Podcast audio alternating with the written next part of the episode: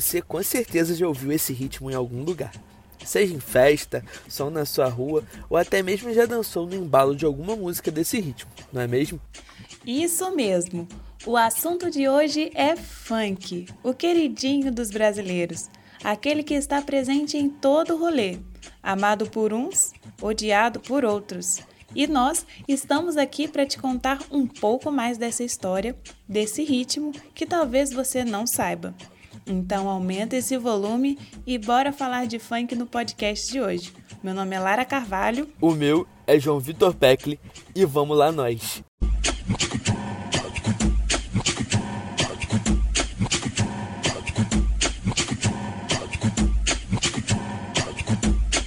Para começar o começo, vamos falar sobre a origem da palavra.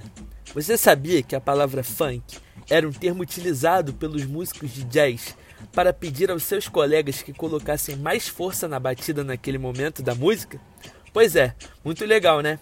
E se você não entendeu por que estamos falando de jazz num podcast sobre funk, fique calmo, já vamos explicar. Ao contrário do que a gente pensa, o funk não teve sua origem aqui no Brasil. Ele surgiu na década de 1950 com o pianista norte-americano Overse Silver na qual ele juntava o jazz com o soul music, criando um ritmo mais dançante. Como esse aqui, ó.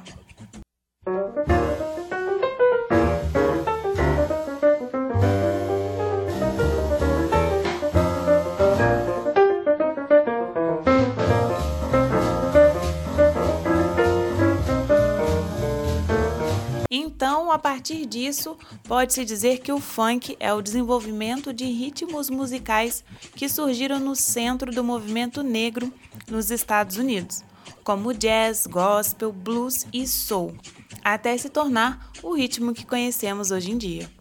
Depois de diversas alterações, o funk chegou aqui no Brasil no ano de 1970 e logo conquistou o nosso cantor brasileiro Tim Maia, que reúne o funk norte-americano com nossas músicas brasileiras. Nesta mesma época, havia no Rio os bailes da pesada, que aconteciam no Canecão, local onde havia shows de rock, groove e funk. E lá era famoso por reunir a juventude carioca. Após o fim do Canecão, esses shows se estenderam também para a zona norte da cidade e bailes de rock e eletrônica ficaram conhecidas como baile funk. Mesmo o estilo musical não sendo parecido com o que conhecemos atualmente. Numa loja na cidade eu fui comprar um fogão, mas me assustei com o preço e fiquei sem solução.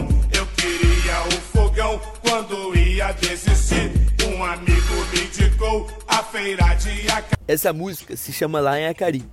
Ficou bem conhecida nos anos 80 e ela é um bom exemplo para caracterizar o início do funk carioca, que tinha nas suas melodias batidas repetidas e letras que retratavam o cotidiano das favelas.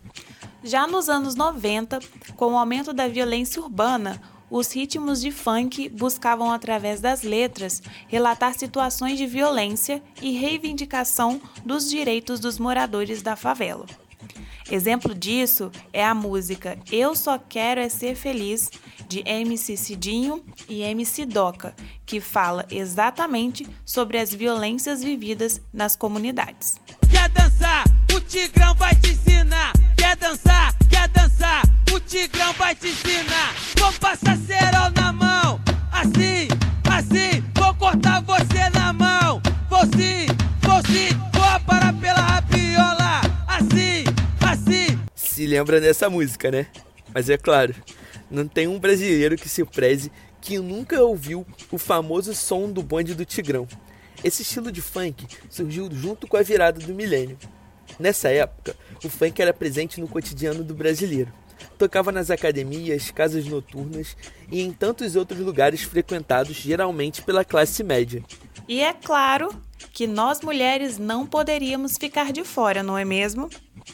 Logo em seguida, entramos nessa rodada e uma cantora que ficou bem conhecida na época foi a Tati Quebra Barraco, que cantava músicas de empoderamento, liberdade e sexo.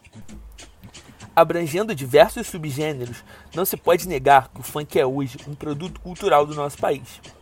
Por meio da música, muitos artistas conseguiram sua ascensão social e tornaram famosos no ramo musical, conseguindo sair até mesmo de situações vulneráveis. O funk dá, tá estruturando o, os adolescentes tudo, tá ligado, mano? Não fosse o funk se passe lá, os caras estavam tendo tráfico. Essa é a fala do MC Rick em uma entrevista dada para o famoso canal Condzilla, responsável pela produção de milhares de clipes de funk e muitas músicas de funk com sucesso no nosso país. Com um vestuário e um tipo de dança próprio, o funk atualmente é responsável por movimentar milhões na indústria musical. E com seus diversos subgêneros, é capaz de agradar os mais diversos gostos, desde o funk pop até o proibidão. Mas como nem tudo são flores, o funk é bem polemizado atualmente, por diversos motivos, como erotização infantil, vestuário e dança. O estilo musical já esteve envolvido em diversos escândalos e ainda há grande resistência em relação a ele por meio de grande parte da população. Eu sei, eu sei que esse podcast está super legal, mas por hoje é só. Vamos ficando por aqui com um passinho no pé e a sarrada na mente, só esperando tudo isso passar e aproveitar o melhor que esse ritmo tem a nos oferecer. E esse foi mais um podcast da matéria de jornalismo digital, produzido e apresentado por Lara Carvalho e João Vitor Peck. Tchauzinho e até a próxima!